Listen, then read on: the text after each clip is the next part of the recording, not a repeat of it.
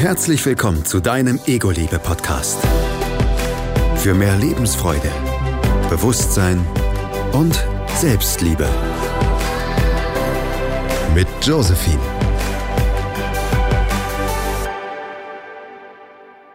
Ähm, ja, ich habe mit Manu bei mir zu Gast und ähm, Manu und ich sind letztens durch einen Zufall darauf gekommen, mal darüber zu sprechen, wie so die Aufklärung ähm, war und wie das so in der Schule gemacht wurde. Und ähm, ja, vielleicht erzählt er mal selbst was dazu, wie es bei ihm alles so gelaufen ist. Ganz spannende Geschichte. Hi Manu. Hi. Schön hier zu sein. Ja, auf jeden Fall. Ich freue mich auch. Es ist auf jeden Fall ein sehr, sehr cooles Thema. Und äh, ich denke, jedem von uns ging es so, dass es so ein bisschen komisch auch war, aufgeklärt zu werden. Vielleicht wusste man auch schon das eine oder andere. Und äh, wie war es bei dir? Wie, wie, was ist passiert? Äh, wie war denn dein Eindruck, als du aufgeklärt wurdest? Oder erzähl mal.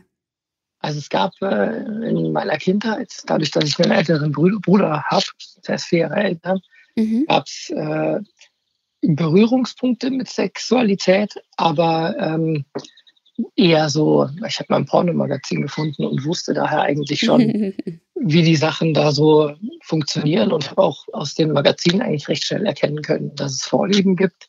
Mhm. Aber so eine richtige Aufklärung gab es eigentlich, ähm, zumindest im Elternhaus eigentlich nicht. Kann ich mich zumindest nicht daran erinnern. Mhm. Aber in der Schule gab es äh, klassischen Sexualunterricht. Okay. Wie war das? Also so von der Lehrerin aufklärt zu werden, ist schon was Verrücktes eigentlich. also ich kann mich, ich kann mich noch erinnern, dass äh, ich auf jeden Fall das Gefühl hatte, dass ich bereits aufgeklärt bin und eigentlich schon alles über Sex weiß. Mhm. und ähm, habe den Sexualunterricht daher eigentlich ziemlich ähm, entspannt wahrgenommen und habe äh, fand es sehr interessant, aber es war auch ähm, von vielen sehr verhalten. Also mhm zu beobachten, dass viele gerne Fragen gestellt hätten, die aber in der Runde nicht gestellt wurden, weil es war, es war oder ist äh, ein peinliches Thema mhm. tatsächlich. Zu Denn, der Zeit äh, definitiv. Ja, wie alt warst du? 13, 14 wahrscheinlich. Ähm, es müsste, ich müsste ungefähr zwölf gewesen sein. Okay. Zwölf dürfte passen. Ja. Mhm. Und da wurde das ihm erklärt und ich kann mich noch erinnern, so ähm, der Part Penis aufziehen wurde bei uns äh, am, mit so einem Video gezeigt und mhm. ähm, da wurde viel gekichert und äh, viel getuschelt. Mhm. Ähm, aber wir hatten nicht das, was man so aus dem Fernsehen vielleicht kennen mag, dass man das auf eine Gurke aufzieht oder sonst irgendwas. Mhm. Was ich aber auch irgendwann mal bereut habe, weil ich habe da eigentlich nicht aufgepasst und ähm, habe das auch schon oft falsch gemacht tatsächlich. Und äh, habe das auch schon oft büßen müssen. Okay. Eigentlich bei meiner ersten richtigen Freundin dann mit 16 ist es, hat es direkt so angefangen. Wie, was ist da genau passiert? Naja, wir hatten, ähm, das war so, ich war 16, das war so die, ich war da zwar keine Jungfrau mehr, aber ich hatte das erste Mal schon und war aber schon eine Zeit lang her und das war so die erste Partnerin, wo klar war, okay, da geht es jetzt in die Richtung, da ist das Interesse dann mehr da und ähm, wir haben uns dann da so ein bisschen ausprobiert und halt sehr sanft angefangen und uns auch langsam angetastet über von Petting und so weiter. Und es war auch ihr erstes Mal. Mhm. Und ähm, haben uns eben langsam angetastet und dann hatten wir so die ersten, ich, ja, die ersten Zusammentreffen, sag ich mal, wo wir bei ihr meistens, weil sie Mutter war nicht so oft zu Hause, da hatte man Ruhe. Das war damals noch ein wichtiges Thema. Mhm. Und äh, ja, da haben wir uns so ein bisschen ausprobiert, aber es hat ich müsste lügen, wie oft es genau war, aber es hat, gab ein paar Mal, haben wir es miteinander gemacht und dann äh, ist mir das Kondom natürlich gerissen. Mhm. Weil ich es dann auch falsch aufgetragen habe tatsächlich. Okay.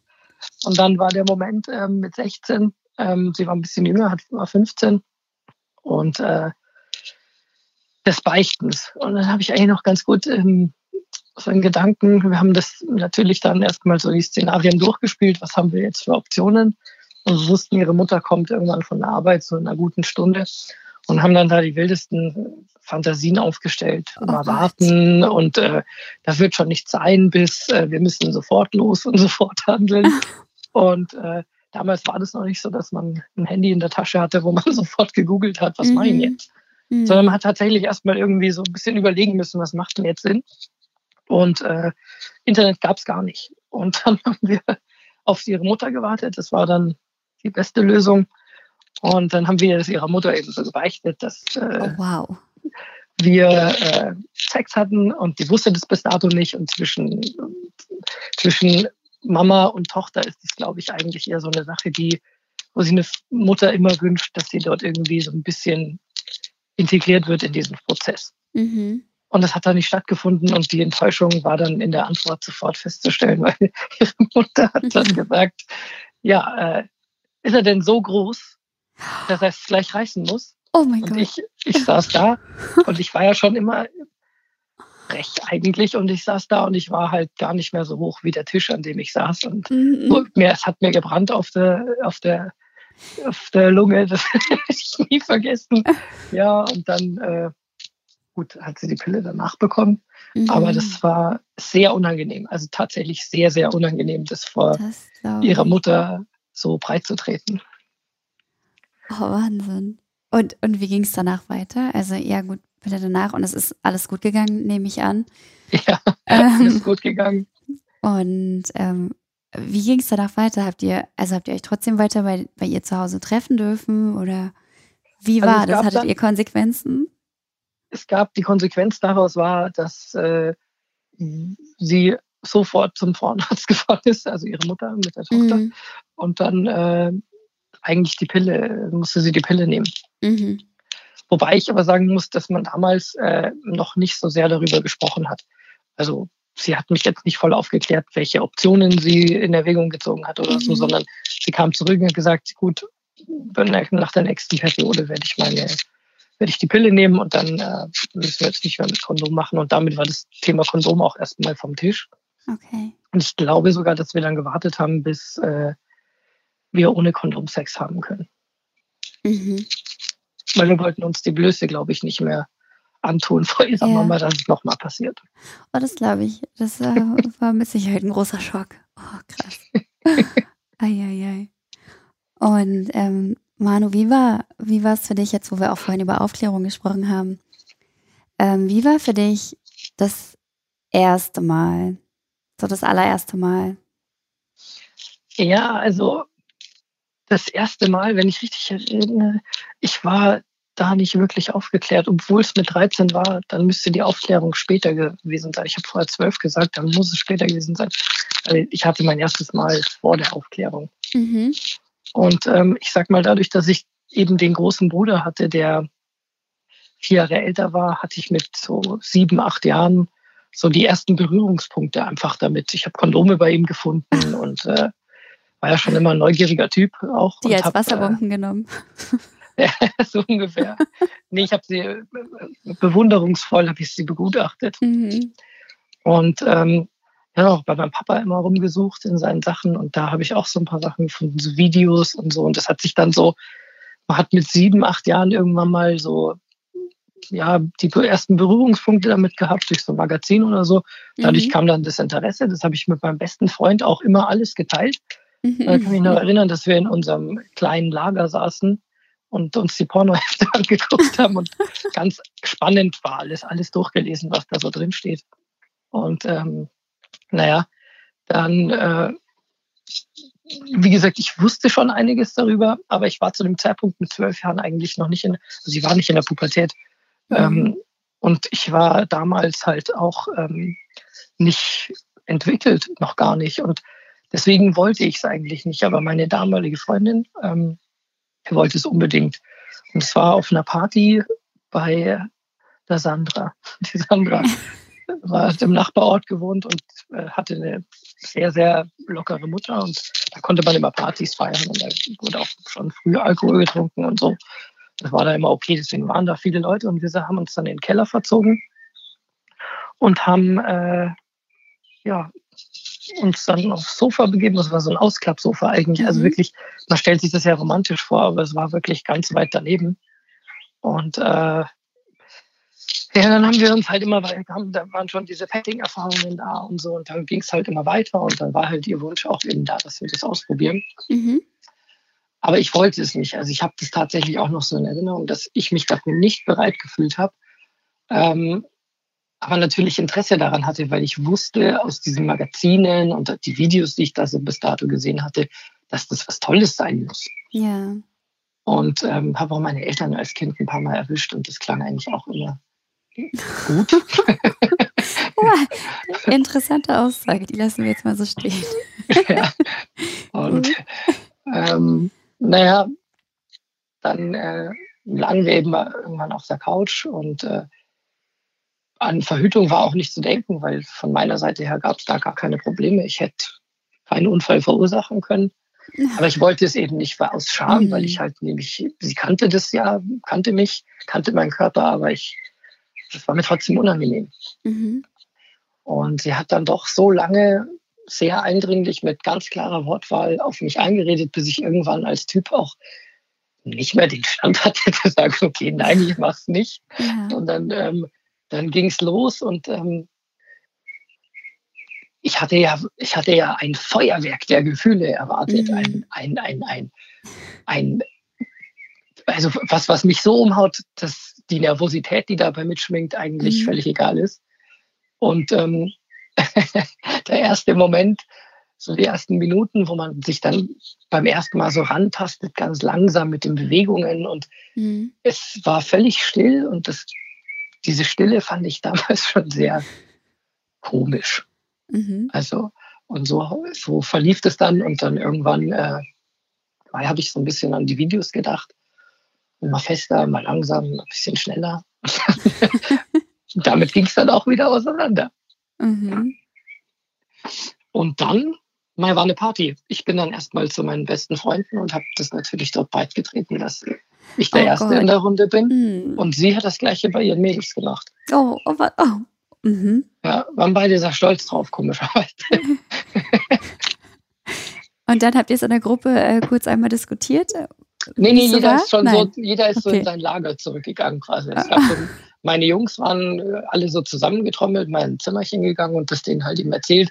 Mhm. Die waren natürlich alle total neugierig und wollten wissen, was da genau ablief, mhm. wie sich mhm. das anfühlt und so. Und haben alle riesengroße Augen, funkeln der, mit dem Alter, wenn man da so ein bisschen was er zu erzählen hat, das hatte schon damals äh, Kultfaktor.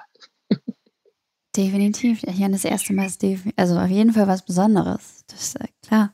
Aber jetzt ja. hast du ja gesagt, auch, dass es vom Gefühl her jetzt gar nicht so war, wie du es dir vorgestellt hast und auch vom Ablauf her eher so was Mechanisches. Habe ich, also ist es richtig übersetzt? Ja, richtig. Ich wusste, dass äh, beim ersten Mal bei der Frau, dass es Blutungen geben kann. Mhm. Und die habe ich irgendwo auch erwartet. Mhm. Sie sind aber ausgeblieben und so, dass, dass, sie, dass sie stöhnt, dass ich stöhne. Beide waren sehr zurückhaltend eher. Mhm. Und äh, ich dachte mir erstmal so, wow, und darum machen alle so einen Wind. Das war so, so ungefähr die erste, der erste Gedanke. Ja. Und habt ihr es dann, habt ihr beide es nochmal gemacht? Also war das dann so, dass ihr es zusammen weiterhin probiert habt oder ist es dann in eine andere Richtung gegangen? Ja, also ich, wir haben das kurz vor meinem 13. Geburtstag war das und nach mhm. meinem 13. Geburtstag, äh, nach meinem 14. Geburtstag, hält schon an, kurz vor meinem 14. Geburtstag war es das erste Mal. Mhm. Und dann äh, nach meinem 14. Geburtstag haben wir es nochmal bei mir zu Hause gemacht. Mhm. Da war aber meine Mutter zu Hause und die ist dann ins Zimmer reingekommen und äh, mit den Worten, Manuel, wieso habt ihr nichts an? das Ganze auf Bayerisch. Und dann ah. ich so, Mama, verlass sofort mein Zimmer. Das war das Peinlichste, was sie bis dato jemals so Schön. gemacht hatte. Was nicht schlimm war, es war ja irgendwie berechtigt, aber ähm, in dem Moment war es sehr unangenehm. Und damit hat sich die zweite Erfahrung eigentlich auch so, hatte so ein, die erste hatte nicht so einen negativen Beigeschmack, mhm. aber die mhm. zweite schon so ein bisschen, weil man hat sich man hatte wieder so dieses Erlebnis, dass es halt äh, einfach neu ist und man halt nicht weiß, was man da tut. Ja. Ähm, und dann kommt die Mutter rein und beendet das Ganze für dich. Und dann hatten wir uns danach getrennt. Ich weiß gar nicht mehr warum. Es hatte nichts mit dem Sex zu tun, glaube mhm. ich, aber wir haben uns getrennt. Und dann war bei mir selber auch erstmal äh, Funkstille. was das ja. Thema angegangen ist, weil ich okay. war sehr früh dran und die meisten, da ging es mit 15, 16 los und ich ja, habe dann auch wieder angefangen, sowas zu machen, wie die anderen eher Sport und solche Sachen. okay, und dann kam quasi deine nächste Freundin, was du gesagt hast. Mhm. Ähm, wieder mal eine ähm, verrücktere Geschichte bei dir. ja. Und dann mit der hast du wahrscheinlich auch experimentiert und viel, viel ausprobiert. Jetzt hast du ja auch gesagt, dass du so von der Pornokultur so ein bisschen aufgeklärt wurdest ähm, mhm. und da wahrscheinlich auch diese Vorstellungen hattest, dass es so zu laufen hat. Ja. Ähm, und, und, wie lief das dann mit ihr? Ähm, dadurch, dass ich nicht die, den Mut hatte, das anzusprechen oder das Wissen, dass das vielleicht was Positives sein könnte, mhm. ähm, war meine, mein Wissen darüber eigentlich untergeordnet dem, was man erleben kann damit. Also ich habe das versucht eigentlich relativ offen ähm, mitzunehmen und es gab dann auch relativ schnell, wurde das sehr schön ähm, mit der Jessica damals und es war, war eigentlich sehr, habe ich sehr positiv, aber nicht in Erinnerung, aber nicht äh, Bezug nehmend irgendwie so, dass da was von diesen Pornos mit einfloss, weil ich habe die Videos, die ich gefunden habe, die waren hauptsächlich von meinem Vater auf VHS-Kassetten und das waren welche so aus den, also schon sehr alte Filme und da war das viel mit Schmusen und äh, ah, okay. da hat man auch nicht so diese harte Penetration gehabt, die man heute im Internet hat und diese, mhm. dass man so diese Fetische so krass auslebt, sondern äh, auf den Videos wurde auch geredet vorher und ähm, die waren sich sehr eng umschlungen und es war, war eigentlich auch rückblickend relativ ästhetisch, muss man sagen. Mhm. Und also daher hatte ich nicht liebevoll. so. Genau, richtig. Also macht einen liebevollen Eindruck. Ähm, und ich hatte auch dort, es waren keine, ich habe auch natürlich jetzt nicht alle Videos durchgeguckt, aber halt nur so, was halt irgendwie ging. Und ähm, da war jetzt auch nichts äh, Außergewöhnliches dabei, sage ich mal. Also gab es Oralverkehr, viel Kuscheln und dann äh, liebevollen Sex und mhm. vielleicht mal hier und da ein bisschen fester, wenn es so Doggy-Style war oder so auch nicht mit so dreckigen Beschimpfungen. Also ich glaube, da hatte ich Glück, dass es äh, sowas war. Mhm. Ja, natürlich. Also gefühlt ist man davon sehr geprägt, oder was man ähm, als erste Erfahrung mitnimmt und was man zu Gesicht bekommt, sage ich mal.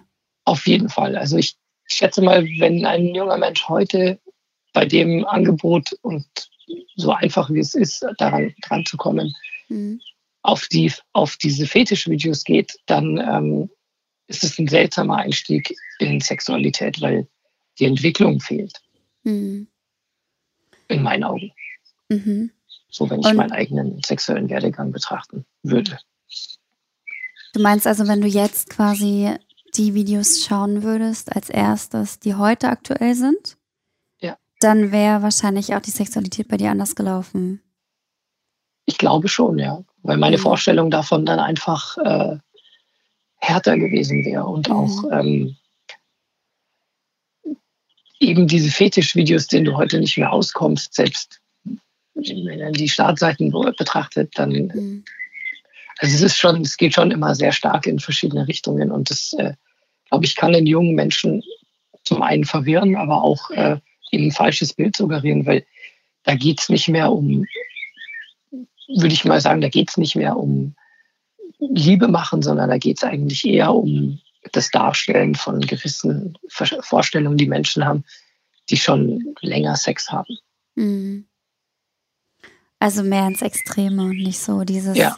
Aufeinander ja. aufpassen, Wertschätzung. Auch, genau, richtig. Mhm. Und den Fokus auch auf Genitalien zu legen, so stark und weniger auf dass es eine Art Vorspiel gibt. Sowas gibt es ja eigentlich nicht mehr. Es fängt eigentlich immer mit Oralverkehr an oder meistens zieht sich die schöne junge Dame aus und äh, zeigt ihren Körper und dann kommt ein Mann ins Bild, dann gibt es Oralverkehr und dann wird eigentlich dann Sex und dann am Schluss äh, wird immer ins Gesicht gewichst. Also von daher hm. ist es in meinen Augen erstmal weit weg von dem, was Sexualität eigentlich wirklich zwischen Menschen ähm, bedeutet und wie das ablaufen sollte. Hm. Was ist deine Einschätzung, jetzt wo du das gerade so angesprochen hast, Ähm, wie sollte Sex quasi zwischen zwei Menschen ablaufen? In meiner Vorstellung fängt Sexualität mit Vertrauen und Offenheit an. Mhm. Wenn ich jemandem vertrauen kann, kann ich mich demjenigen öffnen und ich kann mich auf eine Art Reise einlassen. Und ähm, ich bin ein Mensch, der gerne eigentlich keine Beziehung hat, aber trotzdem gerne mit jemandem eine langfristige äh, Sexbeziehung hat. Mhm. Weil ich kein Fan bin von dieser One-Night-Stand-Nummer, weil ich gerne diese Reise eben mit jedem mache, weil sie mit jedem Menschen anders ist und man landet immer an einem anderen Punkt. Okay. Und aus meiner Erfahrung, die ich so die letzten Jahre gerade explizit gesammelt habe, ähm, ist, äh, ist unheimlich schön, wenn man jemandem vertrauen kann und sich dem öffnen kann und auch seine Neigungen äußern kann und dafür dann quasi auch eine Befriedigung erfährt, weil man, mhm. wenn man sich öffnet, kann man das ausprobieren und man kann vielleicht Grenzen, die man sich selbst festlegt, ähm, bei dem anderen als Interesse ähm, feststellen oder äh, man merkt, okay, das, was ich mir so vorstelle, mag der andere vielleicht auch und dann ergeben sich aus der Sache nochmal neue Sachen und es ist eigentlich ähm, sehr spannend. Mhm. Und ich finde, ähm, dass ähm, als junger Mensch hat man, wird sein sexuelles oder sein, das Bild von Sexualität eigentlich aus dem Freundeskreis ausgebildet. Also wenn ich jetzt mal meinen Freundeskreis nehme, wir hatten, ich hatte eigentlich, wir hatten viele um uns herum, die da sehr aktiv waren und Jungs reden da, glaube ich, auch nochmal anders drüber als äh, Frauen. Die gehen da nicht so stark ins Detail, sondern sind halt natürlich in einer Runde vor fünf Mann. Wenn die so eine Geschichte erzählen, wollen die natürlich, äh, dass jeder in der Runde weiß, dass die Frau zum einen oder das Mädchen einen Orgasmus hatte, dass, es, äh, mhm. dass du das schaffst. Und ähm, meistens ist es aber so, dass du sie, das, es geht immer um harten Sex. Also du sagst, sehr, das ist ja richtig hart besorgt zum Beispiel. Okay. Sowas sind so die Wortwahl, die dann da getroffen wird. Und das verändert das Bild davon so ein bisschen, weil man das natürlich dann auch umsetzt. Wenn man da gerade so reinwächst in diese mhm. Sache und auch mit jeder Erfahrung mehr und vielen Mädchen gefällt es ja dann auch und ähm, die sammeln auch Erfahrungen und ähm, finden vielleicht mal was besser, was sie eigentlich noch nicht so gut fanden. Und ähm, ja. Also ist das so quasi auch so eine Art, ähm, dass man sich wirklich anpasst an seine, an sein Umfeld um sich zu profilieren? Ja, würde ich schon sagen. Mhm. Weil es ist einfach ein Punkt, unter Männern ist es so, oder früh, wenn man Jungs im Jungsalter 16, 17, 18, da ist es, ist man einfach irgendwie, ist es cool, wenn man mehrere Mädchen mal hatte und mhm. Wenn man was, wenn man da auch was zu erzählen hat. Viele sind dann noch sehr schüchtern und hören dann da auch fleißig zu und versuchen dann vielleicht sowas auch mal umzusetzen ja. oder so. Aber es ist, ähm, es geht halt in die Richtung, dass man sich dann zu stark auf sich selbst konzentriert und Sex, so wie ich ihn wahrnehme, muss auf alle Fälle auf einer Ebene stattfinden. Also, mhm. dass beide Parteien ähm, irgendwie zusammenfinden.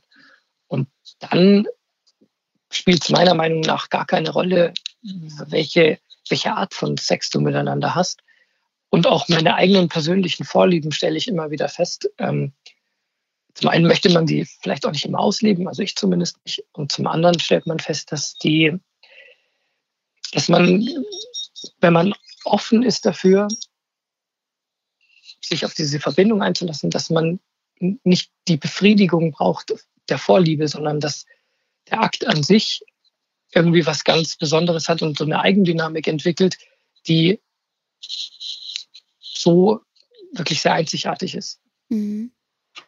Das ist äh, sehr, sehr schön dargestellt. Und ähm, da sind wir quasi wieder bei dem Punkt, was du auch vorhin sagtest, ähm, bezüglich Vertrauen. Und ähm, ich würde auch sagen, dass es wirklich viel damit zu tun hat, dass man im gleichen Atemzug auch Nähe zulassen kann. Ne? Dass man wirklich dem anderen Menschen vertraut, aber auch wirklich sagt, ich möchte dir zeigen, was mir gefällt und ich denke auch oder ich vertraue dir so sehr, dass ich weiß, dass du meine Grenzen einhältst. Ja. Und das kommunizierst du dann ganz offen? Weil ich finde das ganz spannend, auch dass du als Mann ähm, da so offen mit umgehst und das alles ansprichst und sagst und auch sagst, dir ist wichtig, wie es der Frau im Bett geht. Mhm. Weil wahrscheinlich auch das Bild in der Gesellschaft, wenn man sich ein Porno anschaut, dann ist es meistens ja nicht der Fall, ne? Was du auch vorhin sagtest. Übel. Das ist eher halt. Mhm. Das Übel ist abwertend. Mhm. Muss man ganz klar sagen. Mhm. Und dass es aber eigentlich doch darum geht, äh, gemeinsam in andere Sphären zu kommen. Genau. Also das ist, äh, das ist im Prinzip, ähm, jeder muss da seinen Weg finden, aber für mich funktioniert es ähm, über Kommunikation. Mhm. Deswegen bin ich auch wirklich kein Fan von, von, von One-Night-Stands, weil ähm, jeder hat andere Vorlieben und ähm, mir gefällt es immer, wenn es der Frau sehr gut gefällt. Mhm. Das hat vielleicht den Hintergrund, dass ähm, das ist einfach eine Vorliebe von mir, die ich gern bediene. Und ähm, ich habe mich aber auch viel mit der Sexualität von Frauen ähm, beschäftigt und ähm, habe auch mal versucht, eine Erotiklektüre zu lesen, die von einer Frau geschrieben ist und nicht von einem Mann, weil die meisten irgendwie von Männern geschrieben sind. Aber mhm. mich interessiert eigentlich immer eher die, die weibliche Seite, weil ich bin Mann, ich kenne meine Vorlieben und was andere Männer so für Vorlieben haben, daran bin ich nicht so stark interessiert. Ich will mhm. wissen, Entschuldigung, was eine Frau, ähm, die in meinen Augen sexuell eigentlich nicht so offen sein kann, wie sie es möchte, was eine mhm. Frau denkt, was eine Frau für Vorlieben hat. Hat eine Frau auch Lust auf harten Sex? Gibt es überhaupt? beside äh, Pornofilme. Mhm. Ähm, und ich stelle halt fest, so, dass die meisten Mädchen ähm, oft Probleme haben, sich zu öffnen. Und ähm, ich kann es nur schätzen, aber ich glaube, dass das auch so ein bisschen damit zusammenhängt, dass ähm, wenn sich eine Frau sexuell frei entfaltet, dann äh, kriegt sie diesen Schlampenstempel aufgedrückt. Mhm. Und den kriegt sie zum einen von Typen, das ist ist, ist halt leider so. Aber sie kriegt es auch von Frauen. Und ich finde eigentlich, dass der Zusammenhalt bei Frauen da sehr wichtig wäre, weil wenn sich eine Frau sexuell auslebt, dann kriegt sie von mir 100 Punkte und ich bin mehr interessiert an ihr als an jemandem, der sich nicht auslebt. Hm. Weil ich werde von dem Menschen mehr lernen und ich werde mit dem Menschen diese Verbindung, von der wir vorher gesprochen mhm. haben, vermutlich eher finden, weil sie sich weil sie weiß, dass sie sich darauf einlassen kann und muss. Mhm. Anstatt sich vielleicht äh, dem Willen des Mannes zu beugen und manche Sachen über sich ergehen zu lassen. Mhm. Ja, da bin ich ganz bei dir. Ähm, wo wir immer wieder zu diesem Thema zurückkommen, ne, was dir vorgelebt wird, was du dir anschaust, so wirst du geprägt.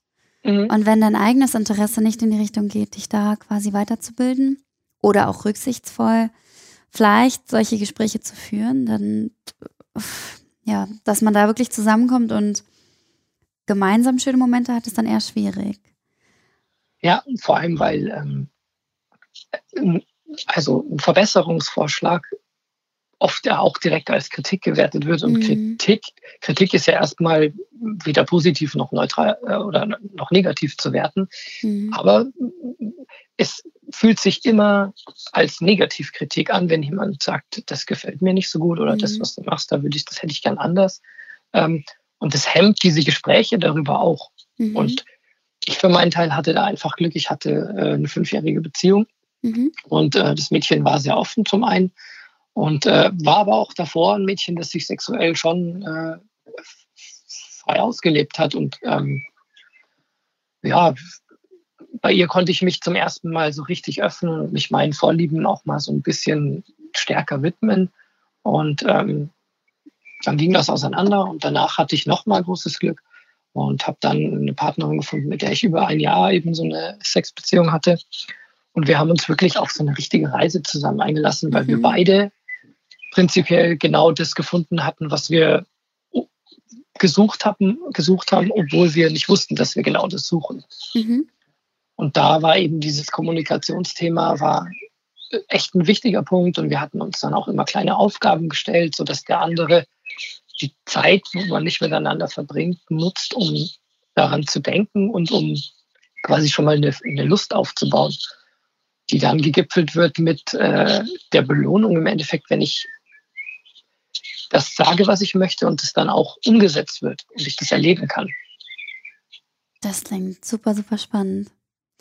Und ganz toll. Ich denke auch, man sollte, man sollte mehr aussprechen, was man möchte. Und das ist jetzt, klar, Sex ist das Thema, aber es ist auf alles zu münzen. Ne? Sag, was du möchtest und was kannst du als Schlimmstes bekommen? Nein. Ja, und ich würde auch wirklich äh, mir wünschen, dass äh, die Menschen so akzeptiert werden, ob das Männlein oder Weiblein ist.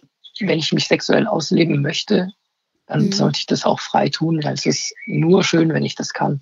Mhm. Also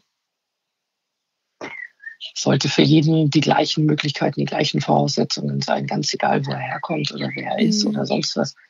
Ähm, das würde ich mir für jeden wünschen. Wahnsinn. Ähm, hast du wirklich super schön gesagt und ich denke, dass das ein perfekter Abschluss ist. Und Manu, zum Ende einer jeden Folge ähm, geben wir immer so einen kleinen Tipp mit. Irgendwas, was ein bisschen mehr deine Selbstliebe steigert oder ja, einfach Menschen dazu bringt, mehr zu lächeln. Irgendwas sehr, sehr, sehr, sehr Schönes. Bist du bereit für deinen Ego-Liebe-Booster?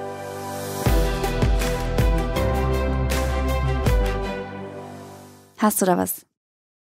Da wir ja doch irgendwie beim Thema Sexualität sind, mhm. ähm, hätte ich gern, dass äh, als Aufgabe jeder, wenn er sich selbst befriedigt beim nächsten Mal, nicht versucht, auf den Höhepunkt hinzusteuern, sondern den Akt als solches einfach genießt. Mhm. Interessante Aufgabe. Mhm. Ja, der Rest kommt dann schon zwangsläufig. Das heißt, sich einfach quasi mehr Zeit für sich zu nehmen und ohne Ziel zu arbeiten. Richtig. Mhm. Cool. Das äh, lasse ich jetzt einfach so stehen. Viel Spaß dabei. Und dann bis zum nächsten Mal. Vielen, vielen Dank, Manu. Es war sehr, sehr intensiv, sehr schön. Danke dir für die Offenheit. Danke, dass ich da sein durfte. Immer gerne. Bis bald. Ciao. Tschüss. Du möchtest deine Geschichte auch teilen? Dann melde dich. Alle Infos dazu findest du in den Show Notes. Schatz, ich bin neu verliebt. Was? Da drüben. Das ist er. Aber das ist ein Auto. Ja, eben. Mit ihm habe ich alles richtig gemacht. Wunschauto einfach kaufen, verkaufen oder leasen. Bei Autoscout24. Alles richtig gemacht.